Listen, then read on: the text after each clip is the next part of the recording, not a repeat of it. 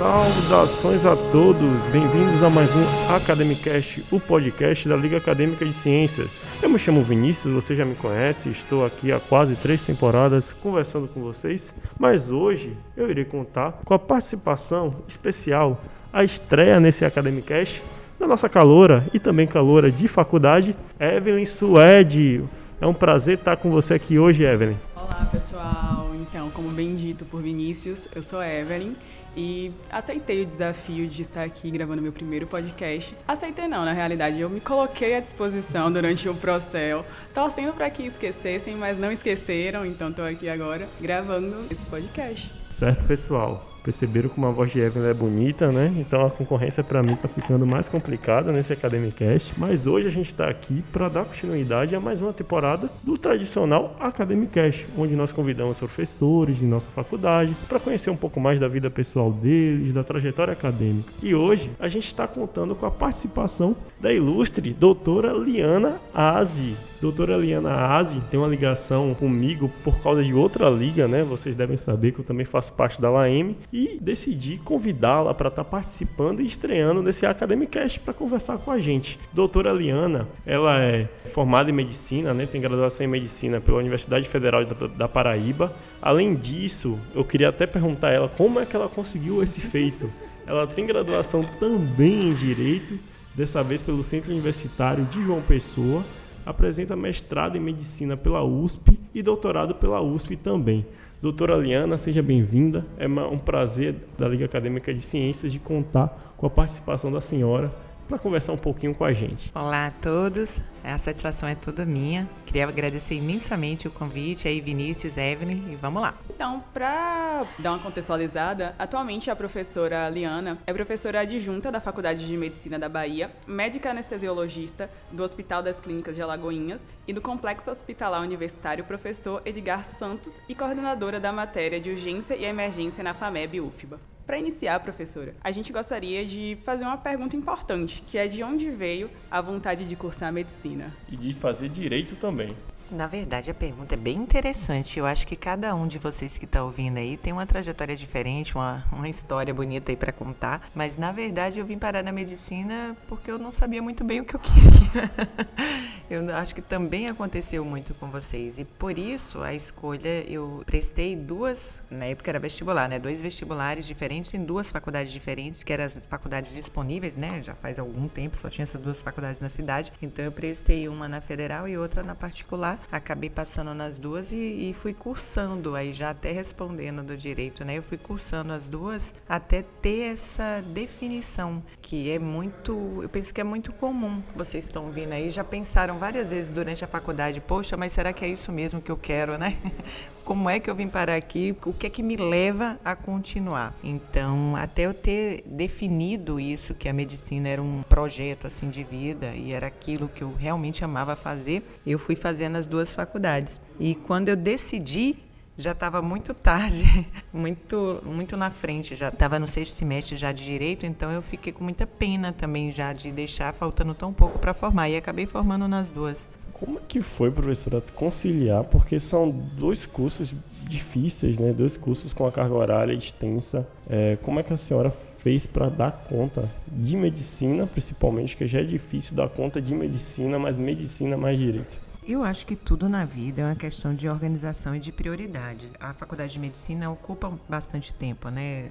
Basicamente de manhã e de tarde, quase todos os dias, durante seis anos. O direito eu fazia à noite das 6h45 às 10 E aí acabava dando tempo. É, você tendo uma rotina de vida, uma escolha das prioridades, você acaba conseguindo encaixar. É claro, você tem uma rotina um pouco mais pesada, mas se você está decidido é que é aquilo que se quer, né? Eu acho que é mais fácil de você arranjar, digamos assim, esse tempo para conseguir conciliar tudo. É, durante ainda três anos nesse período, eu ainda consegui, eu era de menor, né? Quando passei na época, mas eu consegui um emprego de professora de, de inglês. Então, no, no intervalo entre, entre uma, uma e outra, terças e quintas, eu dava aula para crianças na Sociedade Brasileira de Cultura Inglesa Pode fazer mexer aqui? Pode, Sim, é, é, é, é, Então, assim, ainda trabalhava dando aula de inglês. E o que é ótimo, porque quando você trabalha durante a faculdade, você tem essa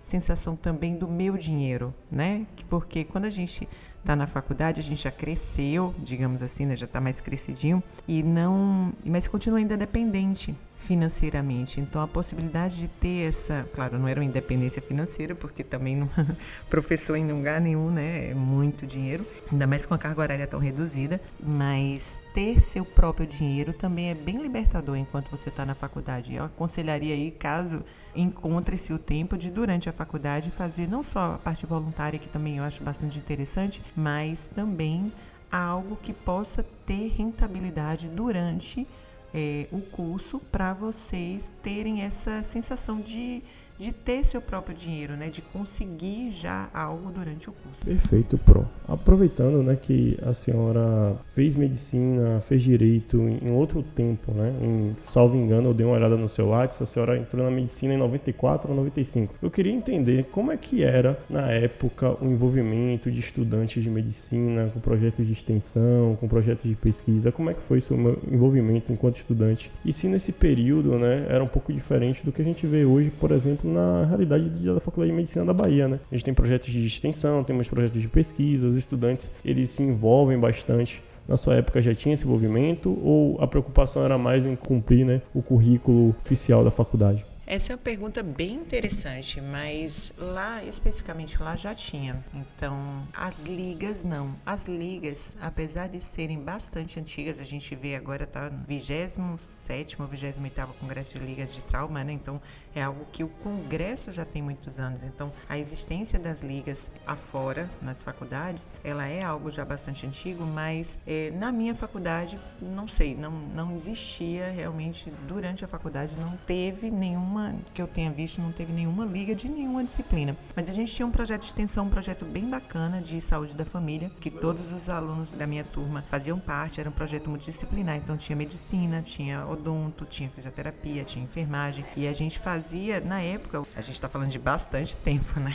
Então é isso aí. Eu entrei em direito em 94 e entrei em medicina em 95. Então já era, faz, faz bastante tempo. Acho que vocês que estão me ouvindo nem eram nascidos. Mas mas já existia esse programa de saúde da família, que era um programa bastante interessante, que a gente ia nas casas das pessoas e fazia esse acompanhamento preventivo. E a gente tinha, enquanto estudante, a oportunidade de ter esse contato com o paciente enquanto ainda estava no começo da faculdade. Eu era tipo segundo, terceiro, quarto semestre, então diferente de agora, e aí já contextualizando isso, mudou bastante, porque, por exemplo, agora vocês têm urgência e emergência no primeiro semestre e vocês já têm a oportunidade não de ver paciente, mas de de entrar em contato com algo mais palpável, né, do que é, inglês, português, que era o, o, começo da, da faculdade antigamente, né, bioquímica, biofísica, tudo muito abstrato ainda para um estudante. Então, a oportunidade de fazer cursos de, é, é, de se envolver em projetos de extensão era bastante interessante porque te colocava frente a frente com o paciente. E nessa dinâmica multidisciplinar, melhor ainda, porque integrava o atendimento do paciente como um todo, né? Foi um projeto do professor Imar,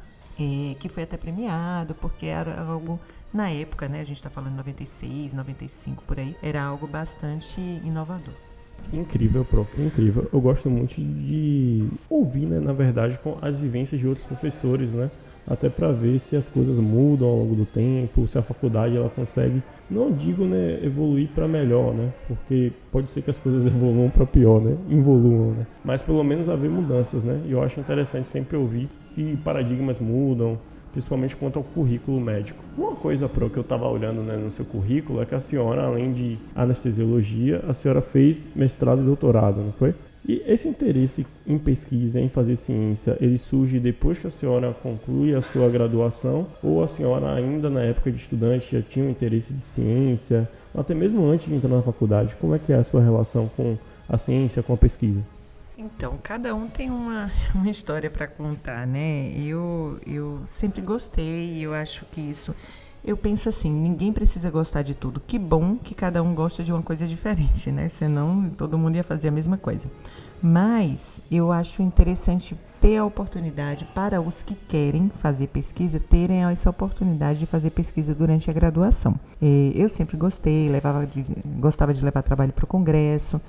Eu acho que muita gente está me escutando também já gosta, né, disso daí. Ah, vou levar para o congresso, vou mandar para uma revista. E eu já gostava disso. E minha mãe é professora, foi um grande é um grande exemplo para mim. E, e, sempre gostei também de ensinar. Já dava aula, como eu falei, já dava aula de inglês. Então é, acaba que era algo que eu gostaria no futuro de dar aula. E para isso ter essa especialização lato senso era era importante. Então a gente tem quando termina a, a graduação em medicina, você tem a oportunidade de fazer especialização. Nem todo mundo precisa fazer, mas é bastante aconselhado. A especialização ela é dividida em lato senso e estrito senso. Perdão, eu falei lato é estrito. É, quando você termina, então, se você escolhe fazer a residência médica, esse é um tipo de especialização lato senso. Então, você vai ser é, médico anestesista, por exemplo, quando você fizer a residência de anestesia. Mas, se você, por um acaso, escolher fazer mestrado e doutorado, esses são dois tipos de especialização estrito senso, que eu já tinha essa vontade desde, desde a graduação e, e quando, quando eu terminei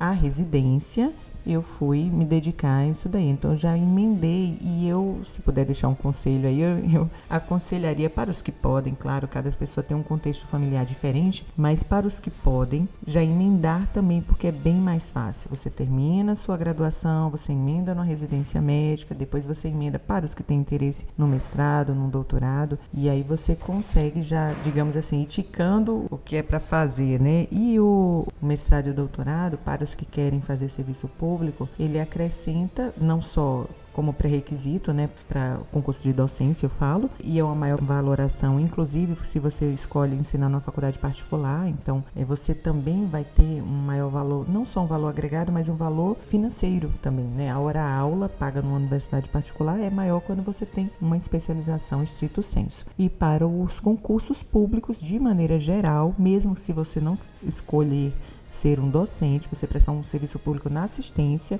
também há uma valoração financeira quando você tem um mestrado e doutorado. Então, além, claro, né, de gostar muito e fazer realmente, ter escolhido fazer porque eu realmente acredito, né, algo que eu gosto, mas há esse contraponto também, esse incentivo do Ministério da Saúde para contrapartida financeira também. Bem, professora, que legal saber um pouco mais tanto sobre a questão da residência, como a questão da senhora ter falado um pouquinho mais sobre a sua vida. E agora a gente gostaria de saber um pouco sobre como funciona a pesquisa em anestesiologia e também se é uma área cuja produção científica é volumosa. Pergunta difícil. É, pergunta difícil. Eu vou, eu vou responder de trás para frente. Não tem uma, um volume comparado com outras áreas, por exemplo, se a gente for ver uma área clínica infecto, é, clínica médica, cardiologia. cardiologia, você tem uma produção científica muito superior, porque a gente está falando de especialidades cirúrgicas. Então, para eu fazer um estudo randomizado, é muito difícil eu conseguir alocar pacientes com o mesmo perfil cirúrgico, com as mesmas patologias. Então, é um pouco mais difícil fazer estudos randomizados controlados em ambiente cirúrgico de uma maneira geral. Então, de uma maneira geral, as especialidades cirúrgicas elas têm um volume de produção é, um pouco menor do que as clínicas. E isso também é realidade na anestesia. Então, a gente tem um pouco, em relação a volume, um pouco menor. Mas, é, ainda assim, há outros tipos de estudos. Então, a gente faz bastante estudo coorte, caso controle, é, estudos transversais de maneira geral. É, e aqui, especificamente no Hospital Universitário, a gente também tem incentivado bastante, realizado bastante pesquisa aqui dentro mesmo.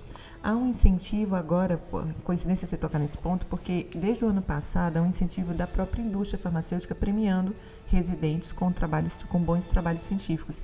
E esse ano, é, um residente daqui do Hospital Universitário conseguiu ficar em segundo lugar. E aí ganhou um prêmio para ir para um congresso fora, é, com passagem de hospedagem. Então, há um, há um, olhar também da indústria, não só na anestesia, mas em todas as outras áreas, é, incentivando também isso daí. Fora o incentivo é, do próprio é, governo federal também para as pesquisas. Interessante, professora. Só a nível de curiosidade, essas pesquisas normalmente estão relacionadas a quais assuntos? Aí varia da área de produção do próprio pesquisador. É, eu gosto muito e fiz meu, meu doutorado nisso daí em terapias alternativas à transfusão sanguínea. Então, a maioria dos meus trabalhos ou dos alunos que eu tenho, seja na graduação, no PIBIC ou na residência, os assuntos versam sobre é, anemia, transfusão, como diminuir é, transfusão, então são temas ou estratégias realmente alternativas à transfusão sanguínea, como hemodiluição, recuperação de células, esses assuntos. Mas aí é de acordo com o pesquisador. Aqui no Hospital Universitário a gente tem algumas linhas diferentes de pesquisa dentro da própria anestesiologia. Mortalidade é uma outra linha de pesquisa, tem bastante mesmo. Agora entrando mais na questão, a questão polêmica, que é como a senhora enxerga essa mudança recente do currículo médico aqui na UFBA com as novas matérias de urgência e emergência?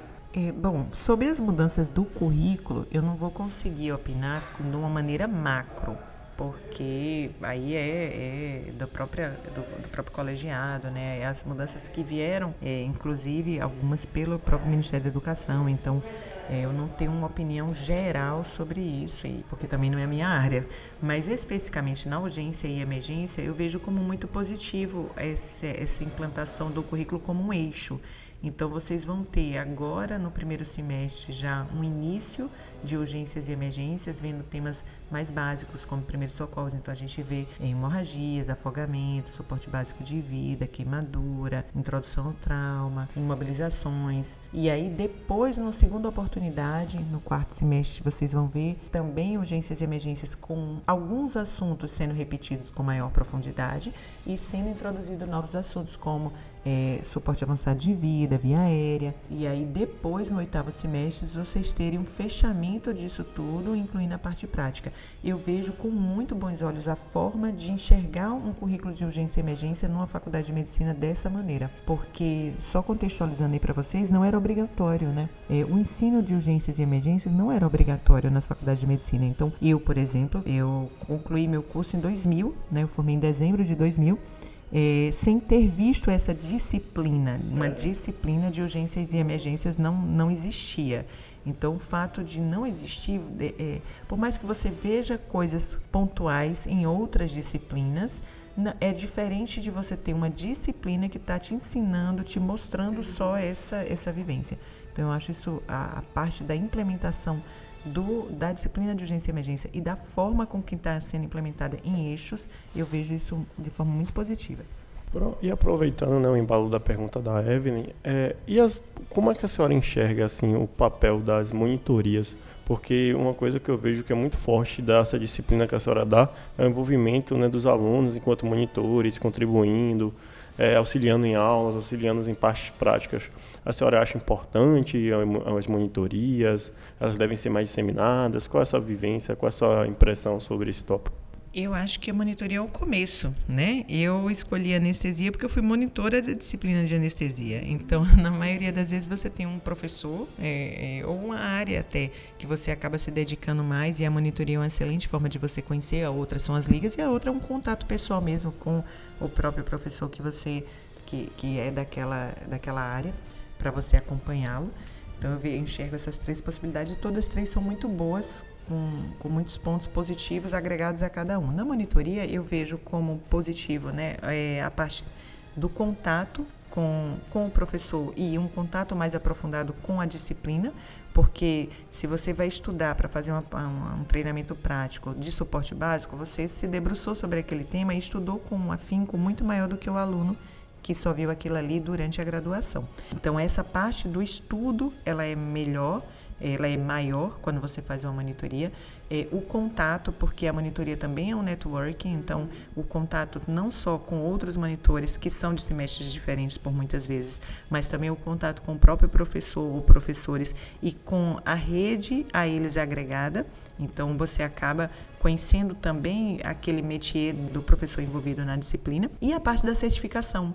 Então, o que eu vejo com melhores olhos na monitoria é porque você vai terminar com uma certificação é, profissional, né? Uma certificação mesmo da, da, é, da, da, Universidade Federal da Bahia, é, de que você cumpriu aquela carga horária. Então, eu acho isso muito positivo, além da parte da didática, né? Você faz treinamento prático. Então, é, eu acho que tem uma parte envolvida aí para quem quer seguir por esse lado da docência ou por esse lado do, é, do ensino mesmo, da pesquisa, muito positivo. Um outro ponto também é isso, com contato com o professor, você acaba às vezes sendo ele que vai te orientar no TCC, então você acaba sendo um fio que vai puxando coisas sequenciais, né? Que massa, professora. Eu e outros colegas que estamos cursando agora urgência e emergência do primeiro semestre, a gente tem discutido cada vez mais sobre esse interesse que tem crescido de prestar realmente para tentar entrar é, como monitor né, dessa matéria, porque para além dessa do assunto que a gente tem na sala de aula, a gente sente a necessidade de se aprofundar mesmo, né? A gente vê que é uma matéria bem importante tanto na parte teórica quanto na parte prática. E aí, aproveitando que a gente está falando sobre monitoria, né, a gente vai falar agora um pouco sobre liga acadêmica, que a gente gostaria de saber como a senhora enxerga o papel das ligas acadêmicas na faculdade de medicina em si. É, eu sou bem suspeita, né? eu, eu sou tutora de duas ligas, uma de anestesia e uma de emergências, então eu enxergo com muito bons olhos também. Eu acho que é uma oportunidade dos estudantes terem um acesso, para quem não está na monitoria, né? Ou você tem o tripé de pesquisa, ensino e extensão, junto com outros alunos, envolvendo aquele tema da, da liga. Então, eu acho que é uma oportunidade de você crescer dentro daquela área se, e aprofundar no estudo na, e na, na extensão e na pesquisa também. Então, todas as duas ligas têm essa parte do aprofundamento teórico no tema, a parte das pesquisas envolvendo o tema e a parte da extensão, que é a lida com a comunidade. Né? Eu acho que isso é muito positivo para o estudante durante a sua, a sua graduação. E aí, até para contextualizar, agora, agora, semana passada, a Sociedade Brasileira de Anestesiologia acabou aprovando também é, o ingresso, como a Sociedade de Cardiologia já tem o ingresso do estudante como, como um sócio estudante, né? É algo aí para nos próximos anos, aí a coisa vai ser normatizada, vai demorar ainda é bastante algum tempo, bastante não, mas algum tempo para haver essa normatização.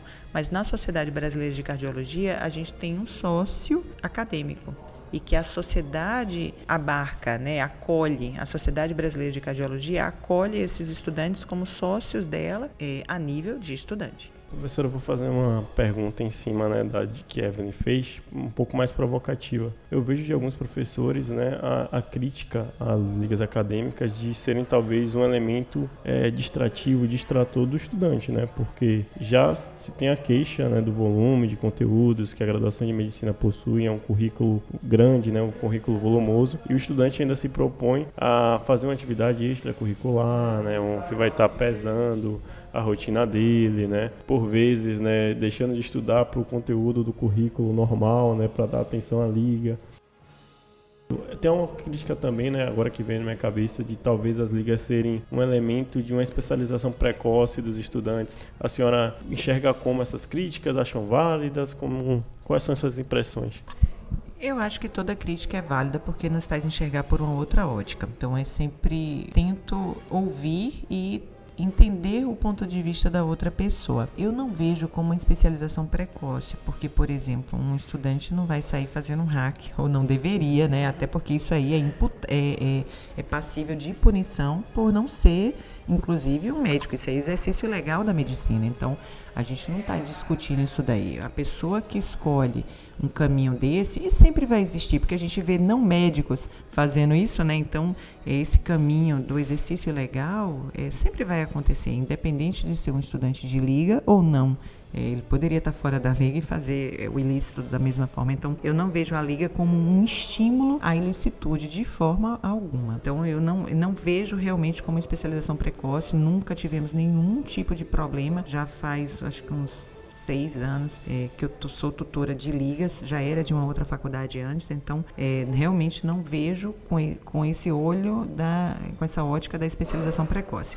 Em relação ao estudo, eu acho que tudo é um ponto de vista vista de, de do que você, das suas prioridades, do tempo que você dedica e da, das suas escolhas. E a gente precisa fazer algo além da medicina, mesmo que seja mais medicina. Então, por exemplo, você pode, você vai estudar, mas você não é só aquilo, né? Não é o curso que te define. Então, eu acredito que todos nós precisamos fazer algo além do curso durante o curso. Então, é um violão que você toca, é, um, é fazer um trabalho voluntário com criança, cada uma uma atividade diferente e inclusive as ligas. Eu vejo a liga como totalmente execuível de serem feitas durante a graduação se o problema for uma questão de tempo. É, há tempo sim, contanto que você consiga repartir bem, né? tudo na vida é uma questão de, de balanço e equilíbrio. Então você precisa realmente saber definir e nunca não priorizar o que realmente é relevante. No caso, a sua prioridade é seu curso. Mas também cabe, durante o curso, você fazer outras atividades fora que não sejam é, é, somente o curso de graduação. Até para a gente não estar tá tão imerso naquele projeto que achar que a sua vida é aquilo ali, é aquele projeto, né? Então a gente não precisa tá tão é muito bom quando a gente se dedica com muito afinco a uma a um projeto no caso você um bom médico quero ser o melhor médico da minha turma ok é, mas ainda assim a gente precisa deixar um espaçozinho nessa caixinha para poder caber outras atividades é interessante, né? Porque a, a própria liga acadêmica ela ajuda na questão de despertar mais o interesse. Eu acho que a partir do momento que o estudante ele começa a ter contato com áreas que ele tem um maior a maior afinidade, isso ajuda até mesmo a despertar aquela vontade de se aprofundar cada vez mais na medicina, de fato, estudar cada vez mais medicina. E eu falo isso por experiência, né? A gente que está na LAC, por exemplo, tem interesse de, interesse de uma certa forma, por exemplo, por pesquisa, a gente acaba nesse ambiente desenvolvendo a vontade de se aprofundar na medicina de uma forma geral. E aí, aproveitando para falar dessa nossa relação quanto acadêmico, professora, a gente gostaria de saber como é a relação da senhora com os estudantes de graduação, especialmente em termos de pesquisa. Eu tenho atualmente 14 alunos de graduação fazendo, fazendo é, estudo, então sou bem suspeita suspeita para falar. Eu gosto, eu incentivo, eu sempre acho quando, quando para eu negar é porque realmente tá, não está mais cabendo. Mas, mas eu acho que é uma a oportunidade de fazer pesquisa durante a graduação, é, ela tem que ser sempre aberta, né? Vocês estão fazendo um curso que é, é, as pesquisas são, né, todas as áreas do mundo é, diferente, assim, as pesquisas são necessárias para a evolução daquela profissão, ok. Mas na medicina especificamente falando, são as pesquisas que no, nos trouxeram até aqui, que possibilitam um transplante, que possibilitam hoje em dia a gente realizar cirurgias de separação de gêmeos, a gente tem tanta coisa complexa, a evolução em relação a medicamentos então, as pesquisas nos trouxeram até aqui e elas precisam ser majoritariamente incentivadas. Então, eu, eu sou muito suspeita porque eu realmente acredito que nem todo estudante precisa querer fazer pesquisa. Ó, oh, eu não quero, eu vou fazer um relato e tá tudo bem, né? Mas aquele estudante que tem a vontade de se dedicar nessa área, ele precisa ser incentivado, precisa ter um terreno fértil para que isso, essa vontade floresça e, e, vire realmente aí, se Deus quiser, um pesquisador, um professor, né? Professora, como é que funciona a abordagem, né? a abertura, na verdade, da senhora com os estudantes? Eles te procuram, te procuram por e-mail, te procuram pessoalmente? Imagino que muitas pessoas que estão ouvindo né, o podcast se interessaram né, em ter a senhora como uma potencial. Eu. Inclusive eu. Então, como é que funciona é, esse contato? A senhora é uma pessoa que eu vejo ser muito acessível. Hum. Como é que um estudante ele poderia demonstrar o interesse dele em fazer parte do seu grupo, por exemplo? Todo final de semestre tem é, passado um questionário para todos os professores, não é para mim. Então, todos os professores disponibilizam a quantidade de vagas que ele consegue ainda incluir de alunos. E baseado nisso daí, elaborada uma lista que eu não saberia muito bem dizer aonde fica, mas eu sei que chega para vocês porque eu recebo e-mails e aí vai o e-mail, vai o nome, a área de pesquisa e quantas vagas aquele professor ainda tem para oferecer.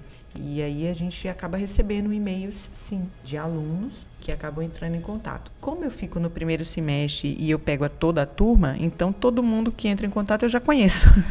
eu já conheci de antes, né? Então é, é mais fácil esse, esse contato. Mas é sempre por e-mail. Perfeito, Pro. Uma outra questão que eu queria saber da senhora, como é que funciona esse processo de definir a sua especialidade, né? A senhora me contou, né, que começou a fazer uma monitoria né, de anestesia da disciplina, mas já tinha esse interesse antes, até para não apenas contemplar né, as pessoas que são mais novas e que estão ouvindo nosso podcast, mas talvez aquele estudante né, que esteja no quinto, no sexto ano e que por vezes está ainda com dúvida né, de qual a especialidade que ele vai prestar a prova de residência. Aproveitando essa fala de vinho, eu gostaria de saber se a senhora ficou em dúvida também durante o período da escolha da especialidade, como foi? É uma pergunta super interessante, porque tem pessoas que já nascem sabendo, parece que elas sempre souberam o que queriam ser quando crescer, né, digamos assim. Não é o meu caso. então eu nunca tive esse, nossa, eu quero fazer isso, e eu acho que muito de vocês que estão nos ouvindo também nunca tiveram isso, né? Então, na verdade, assim, se você está no quinto, no sexto ano e não tem a mínima noção do que vai fazer, Bem-vindo, eu também era assim.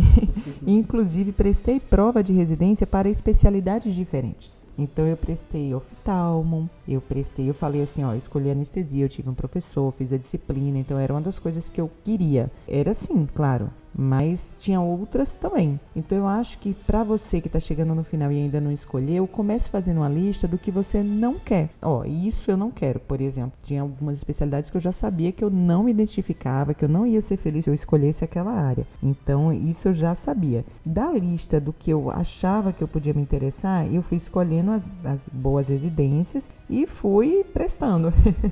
Depois eu peguei a lista do que eu passei. Você vê aí, né, que a gente nem sempre a gente tentando definir o que é que a gente quer da vida. Eu peguei a lista do que eu passei, fui conhecer os lugares e aí fui escolhendo a, a residência e acabei escolhendo a USP HC de Ribeirão, Hospital das Clínicas de Ribeirão Preto, que foi uma escolha assim, nossa, muito, muito, muito certa. Eu sou muito feliz. Hoje em dia eu amo fazer anestesia, eu gosto do que eu faço, eu me realizo fazendo o que eu faço. Então, foi uma escolha muito acertada, mas não é nenhum demérito não saber o que quer no final da residência, porque acontece mesmo, né? Na verdade, isso eu vejo até como positivo. Poxa, tem tantas coisas que você escolheria, então sinal de que você consegue se ver bem dentro daquelas múltiplas áreas. Então, eu não vejo nenhum problema nisso não. Pessoal, a gente está chegando ao fim né, desse podcast. Vou fazer mais uma pergunta aqui e Evelyn depois vai puxar o tradicional bate-bola que vocês já amam para a gente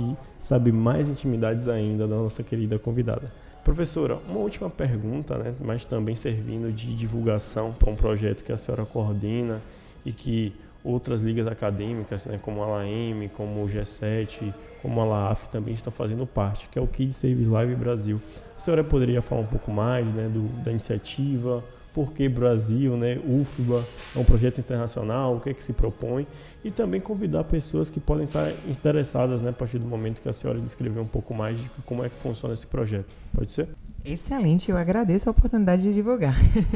o Kids Save Lives é um projeto mundial então, Kids Save Lives é um projeto mundial endossado pela Organização Mundial de Saúde, que já existe desde 2017 em muitos países. No Brasil, ela veio pela pessoa da professora Naomi e da professora Maria José Carmona, que são professoras lá da Universidade de São Paulo, da USP, e eles fizeram convênios com outras instituições. A Universidade Federal da Bahia é uma dessas instituições. Então, elas trouxeram o Kids Save Lives Brasil, que tem um site para os interessados. Vocês podem ver, tem muita coisa bacana, muito material bacana dentro do site do Kids Save Lives Brasil e dentro do YouTube, se você colocar Kids Save Lives Brasil também. Então, o projeto, ele veio para o Brasil por elas e a gente é parceiro aqui na UFBA. Ele consiste no treinamento e no reconhecimento precoce de AVC e AM, suporte básico de vida e engasgo, para crianças ou não crianças. Apesar do nome Kids, a gente treina também adultos. Nós estamos treinando agora 1.500 alunos, professores, funcionários e servidores aqui da UFBA entre outubro de 2022 e novembro de 2023. Então, você que está nos ouvindo, que tem uma mãe, que tem um colega, também da faculdade, que faz um outro curso, que tem um amigo que faz especialização, está fazendo mestrado aqui na UFBA, ou que você conhece alguém ou é parente de alguém que trabalha aqui na UFBA, nosso site chama kidssavelivesbrasil.ufba para poder entrar, para se inscrever para fazer esse treinamento. É um treinamento de quatro horas. Então, uma coisa é quem vai fazer o treinamento e aí vai sair com essa capacitação. Você que é estudante, está querendo participar do projeto, manda um e-mail pra gente também. Eu já vou mostrar aqui o e-mail já já. Manda um e-mail pra gente dizendo que tem esse interesse de participar. A gente faz uma capacitação e depois você entra no projeto para treinar esses professores e funcionários daqui da UFBA. É muito bacana porque o lema é use duas mãos para salvar uma vida, né? Todo mundo consegue salvar uma vida e fazer parte desse projeto e saber que ele pode estar tá ajudando outras pessoas aí aqui na Bahia é muito legal. Assim, é fantástico. E se você tem interesse de participar, manda um e-mail aqui pra gente para poder fazer parte. Eu faço parte, junto com a professora, da coordenação desse projeto. Eu acho esse projeto incrível, até porque até já existem evidências, pesquisas que mostram que, infelizmente, não tem como você depender somente de profissionais de saúde, de enfermeiros, de médicos, porque muitas das medidas de primeiros socorros elas são fundamentais para você mudar o desfecho. Tempo é cérebro, tempo é coração, tempo é rim. Então, se uma pessoa tem uma parada e você depende somente do SAMU, você pode ter um péssimo prognóstico ali, né? Se você já começa a agir, seja identificando, ligando para o SAMU, fazendo as compressões, se você sabe ventilar, fazendo as ventilações, você permite que aquela pessoa tenha um desfecho melhor. Mesma coisa para o engasgo, mesma coisa de reconhecer precocemente um AVC, né? É uma medida incrível, incrível, incrível, incrível mesmo trazendo um pouco de uma vivência que eu tenho tido por outra liga, né, que é no Hospital do Subúrbio, na LAM, a gente percebe que muitas pessoas, pelo familiar não reconhecer que ela teve, por exemplo, um AVC, elas postergam né, a busca por um atendimento médico. E AVC isquêmico a gente pode trombolizar, pode mudar o desfecho né, dentro de uma janela adequada de tempo. Né. Esse tipo de treinamento permite né, que as pessoas reconheçam o AVC e que busquem logo né, atendimento ou orientem o familiar a buscar logo atendimento. Então é um trabalho fantástico que a professora Liana está liderando e que eu acho que veio para ficar por muito tempo aqui em nossa faculdade e se expandir para outras também, né? Da Bahia. Eu acho que na Bahia somos uma das pioneiras, né, professor? Se não a pioneira, a UFBA, mas já faz parte de outras faculdades como a USP, lá em São Paulo.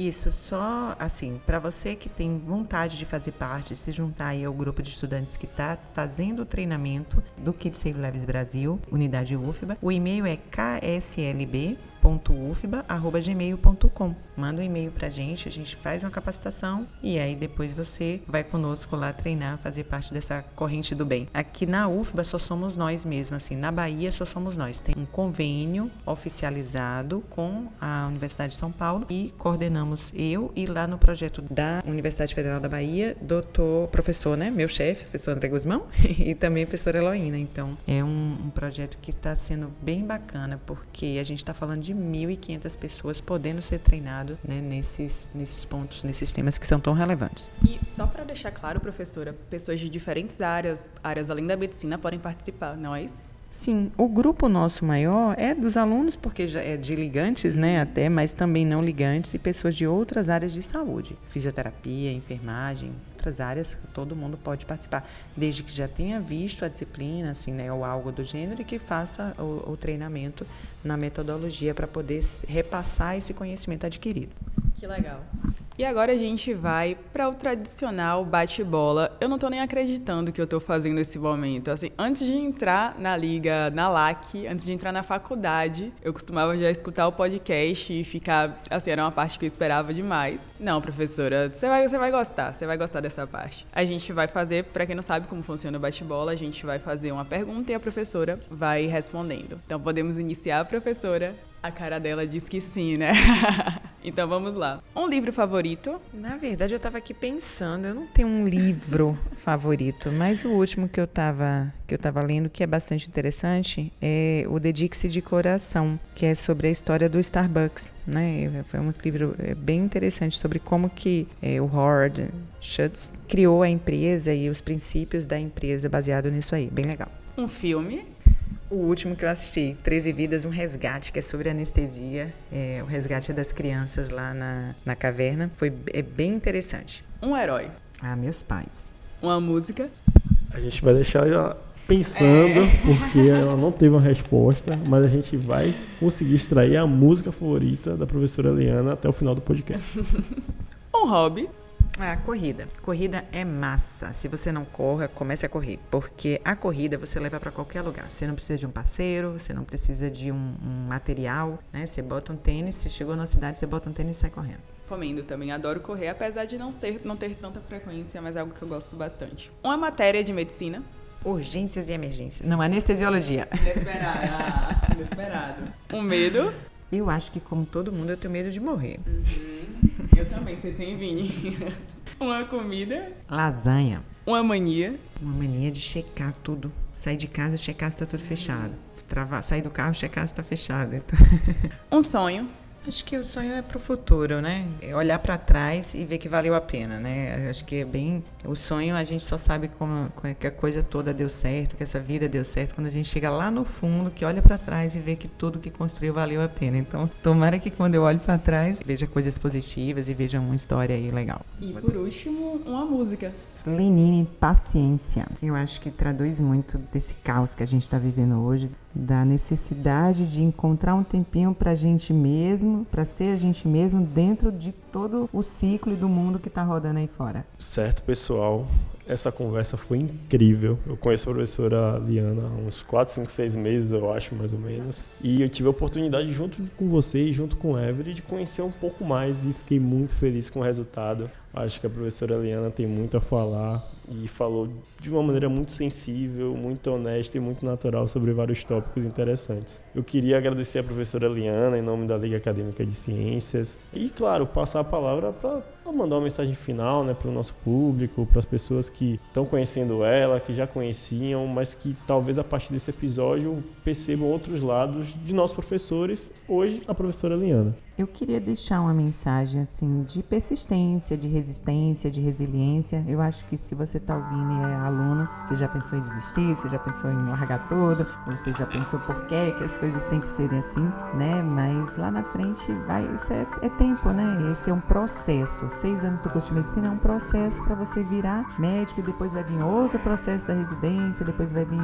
os desafios da lida, da especialidade que você escolher. Então é só uma fase e persista então sejam bons profissionais, estudem, se dediquem, né? São seis anos para você ter uma profissão. Então sejam o melhor que a sua circunstância possibilitar você de ser. Mas se esforcem, se dediquem e resistam que passa logo. Certo, pessoal. Encerramos aqui mais um episódio do Academy Cash. Eu agradeço a professora Liana, mas também agradeço a Evelyn que estreou de maneira perfeita nesse podcast. Evelyn é caloura da faculdade, caloura da liga. Eu já estou um pouco mais tempo, né? Há três anos e meio nessa liga acadêmica de ciências. E é sempre bom bom renovar, conhecer novas pessoas, porque o que importa é o projeto continuar, certo? Continuem ouvindo o nosso podcast, né, acessando o nosso blog, nosso Instagram e contamos né, com a audiência para que vocês compartilhem também esse episódio com pessoas que vocês acham que ele de alguma maneira né, vai trazer um diferencial. Um abraço para todo mundo e um, até logo. Tchau, tchau. Galera. Tchau, tchau, pessoal. finge que isso tudo é normal.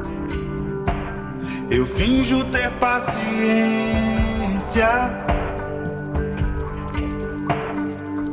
O mundo vai girando cada vez mais veloz. A gente espera do mundo e o mundo espera de nós. Um pouco mais de paciência.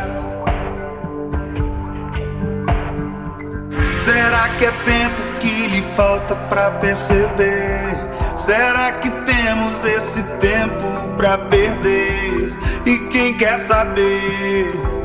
A vida é tão rara.